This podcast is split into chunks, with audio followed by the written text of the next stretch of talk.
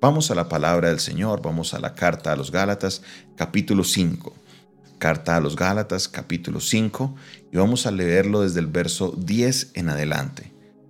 Carta a los Gálatas, capítulo 5, verso 10 en adelante. Y dice la palabra de Dios de la siguiente manera. Yo confío respecto de vosotros en el Señor, que no pensaréis de otro modo, mas el que os turbaba, os, perdón, mas el que os perturba llevará la sentencia quien quiera que sea. Y yo, hermanos, si aún predico la circuncisión, ¿por qué padezco persecución todavía? En tal caso, se ha quitado el tropiezo de la cruz. Ojalá se mutilasen los que os perturban. Porque vosotros, hermanos, a libertad fuisteis llamados solamente que no uséis la libertad como ocasión para la carne, sino servíos por amor los unos a los otros, porque toda la ley en esta sola palabra se cumple. Amarás a tu prójimo como a ti mismo. Si os mordéis y os coméis los unos a los otros, mirad que también no os consumáis los unos a los otros. Miren, el apóstol Pablo hace aquí una transición impresionante, algo maravilloso, como lleva a este tema, porque nos está hablando todavía, cuando habla de mutilar, se está hablando obviamente del tema de la circuncisión y les dice, mire, ojalá, ojalá la gente que les perturba, que les molesta, que viene a hablarles de la circuncisión y demás, ojalá ellos de verdad también se mutilasen, ojalá ellos también se circuncidaran. Parece que Pablo sabía quiénes eran los que les perturbaban y parece que Pablo sabía que no se habían circuncidado, eran estos de que predican y no aplican, muy similar a lo que era la levadura de los fariseos, como hablábamos el día de ayer. Ahora, mire lo que dice el verso 2 y quiero enfocarme mucho en este verso. Mire lo que dice, porque vosotros a libertad fuisteis llamados. Somos llamados a libertad. Nosotros somos libres en Cristo. Para el ser humano, tiene, eh, la, la visión, la cosmovisión de la libertad es hacer lo que se me viene en gana. Perdóneme la expresión, pero es la manera más, eh, más coloquial o la manera más, más directa en que la puedo ilustrar. Yo hago lo que quiero, cuando quiero, en donde quiero y como yo quiero. Eso para muchos seres humanos es el resumen de lo que es la libertad. Pero lo que no nos damos cuenta es que cuando nos dejamos llevar por nuestros deseos, cuando nos dejamos llevar por lo que yo quiero hacer, estamos al contrario, siendo esclavos a nuestro pecado siendo esclavos al pecado, porque siempre el, el, cuerpo va a querer hacer las obras de la carne. Entonces no estamos en libertad, al contrario, estamos esclavos a nuestros deseos, a lo que nuestro deseo nos quiere llevar. Y Cristo vino a traernos la libertad de ese yugo del deseo de lo que nosotros anhelamos hacer. Ahora Cristo nos trajo una libertad para que podamos vivir libres. Ahora, mire lo que dice el apóstol Pablo. Ojo, solamente que no uséis la libertad como una ocasión para la carne. No utilicen, esto es libertad, no es libertinaje. Hay una diferencia grande entre libertad y libertinaje. Para muchos, la libertad es simplemente hacer lo que quiero. Y entonces como puedo, soy llamado libre en Cristo, si quiero pecar, peco, y si no quiero pecar, no peco. Yo hago lo que quiero, a mí no me interesa porque soy libre.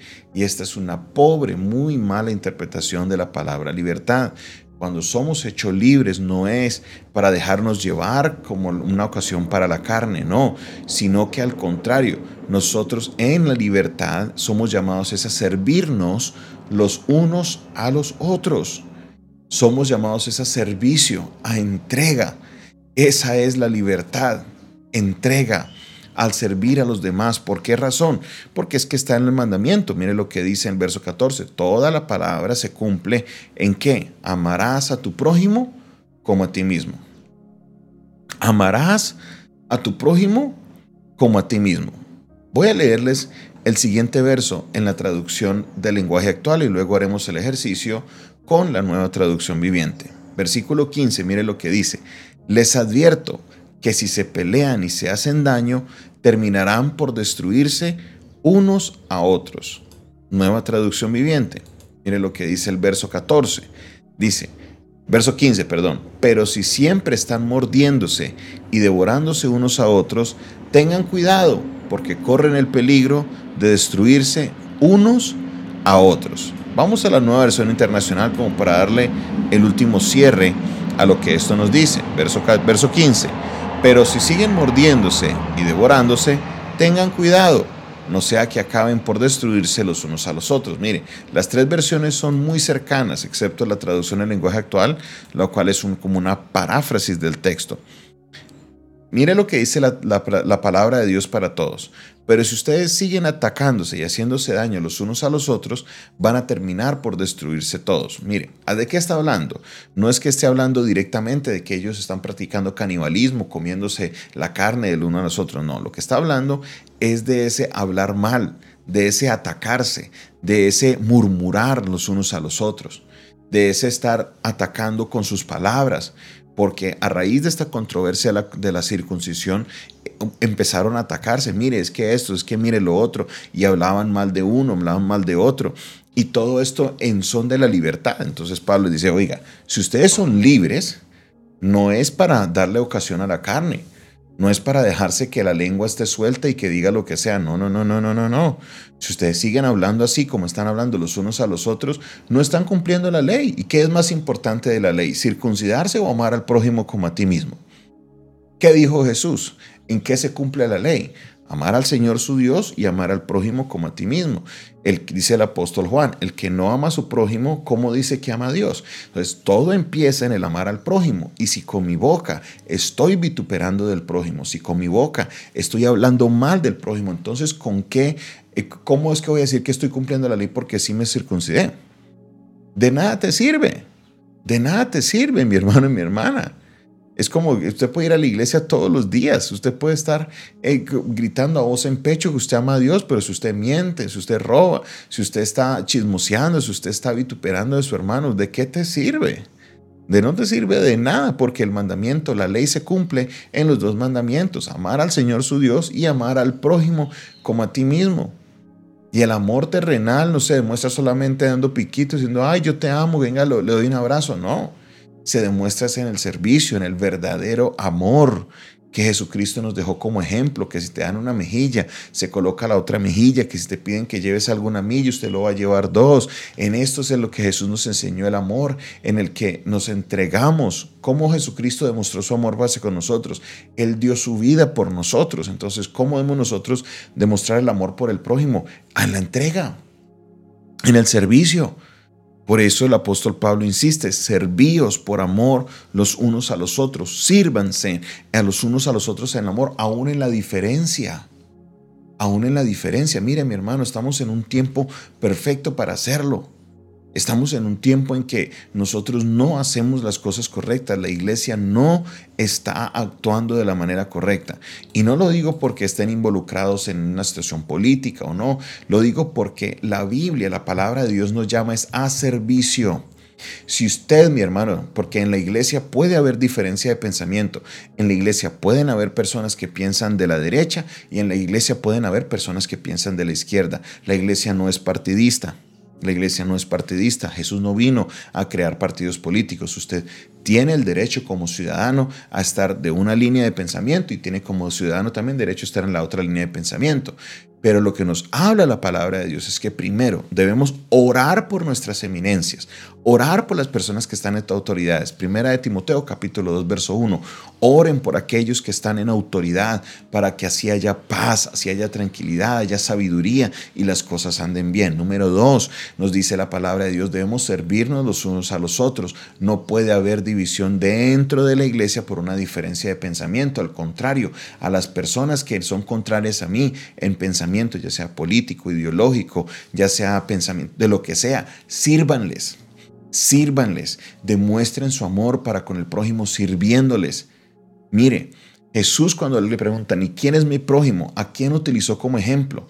Nosotros no entendemos eh, muy bien esa, esa parábola porque nosotros no vivíamos en el tiempo de la separación entre los samaritanos y los judíos, pero ellos no se la llevaban no se entendían.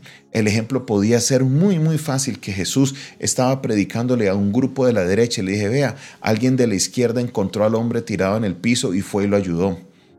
Jesús utilizó el ejemplo de la persona contraria como un ejemplo de servicio. Si hubiera estado hablando con los de la izquierda, lo hubiera hecho, mire, y alguien de la derecha fue y lo recogió y le lavó sus, sus heridas y le sirvió porque Jesús nos quería enseñar era eso, que a la hora de nosotros servir no podemos tener línea de pensamiento, no podemos tener separación entre nosotros, somos un cuerpo de Cristo. Vamos a servirnos los unos a los otros. Claro que hay diferencia de pensamientos porque todos los seres humanos tenemos una manera diferente de pensar. Y tenemos la libertad de hacerlo. En ninguna parte de la Biblia nos dice ni que tenemos que ser ni de izquierda ni que tenemos que ser de derecha. Usted en sus conversaciones espirituales no debemos involucrar este pensamiento porque vamos a tomar un camino de politizar la Biblia y la Biblia no es para ser politizada. La Biblia es para hablar de los temas que son pertinentes a la Biblia y son los temas de fondo. Son temas mucho más profundos que los políticos, créame que sí. Y lo que nos dice el apóstol Pablo es, ámense los unos a los otros, no estén hablando mal. Mi hermano, mi hermana, no se ponga a hablar, no se ponga en este tema de politizar sus conversaciones, hablando mal de los unos de los otros. Los de la izquierda, usted va al Facebook y va a ver que están hablando mal de los de la derecha. Y los de la derecha están hablando mal de los de la izquierda. Unos que es culpa de los de la izquierda, otro que es culpa de la derecha. Que es culpa de los de la derecha porque el gobierno es corrupto, otro es culpa de la izquierda porque ellos son los que hacen los actos vandálicos. Todo el mundo se tira la papa caliente. ¿Y entonces en qué quedamos? ¿En dónde vamos a encontrar la respuesta? Dios es el único que puede traer el cambio sobre esta nación. Y para poder traer el cambio tenemos que cumplir la ley de Dios.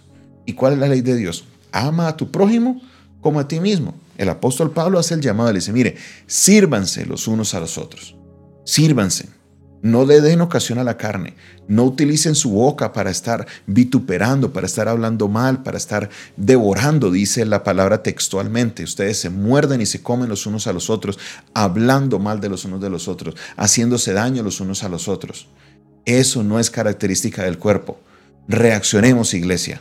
Sirvamos, amemos y hagamos. Seamos la iglesia que Jesucristo vino a fundar en esta ciudad, en este país, en todo el mundo entero. Seamos la iglesia que Cristo quiere que seamos. Una iglesia que ama, una iglesia que sirve, no una iglesia que divide y una iglesia que se politiza, solo buscando algún beneficio con el gobierno de algún partido o de otro. Mis hermanos, despertemos iglesia. Ha llegado la hora de amar al prójimo como a nosotros mismos. Padre Celestial, te doy la gloria y te doy la honra. Dios Todopoderoso, Hoy no teníamos programado, Señor, de que el capítulo llegara a este punto, pero tú, Señor, sí lo tenías en este momento, porque hay algo que nos quieres hablar, hay algo que quiere llegar a lo profundo de nuestro corazón. Señor, cuando iniciamos el estudio de Gálatas, nunca planeamos para que hoy llegara esta, esta cita, pero tú, Señor, como haces todas las cosas perfectas, fuiste dirigiéndonos, Señor, para llegar a este punto de reflexión a este punto en el cual si nos miramos con respecto a la palabra como un espejo, hemos fallado, porque hemos hablado mal, hemos utilizado nuestro vocabulario, nuestra lengua, nuestro tiempo, para en vez de servir, atacar a nuestro prójimo. Perdónanos, oh Dios, perdónanos, ayúdanos, oh Dios, para que seamos serviciales. En el nombre de Jesús. Amén y amén. Esta fue una producción del Departamento de Comunicaciones del Centro de Fe y Esperanza, la Iglesia de los Altares, un consejo oportuno en un momento de crisis. Les saluda y se despide de ustedes su pastor y amigo Jonathan Castañeda. Si usted quiere saber más de nuestro ministerio, comuníquese con nosotros al 316-617-7888. Dios les bendiga, Dios les guarde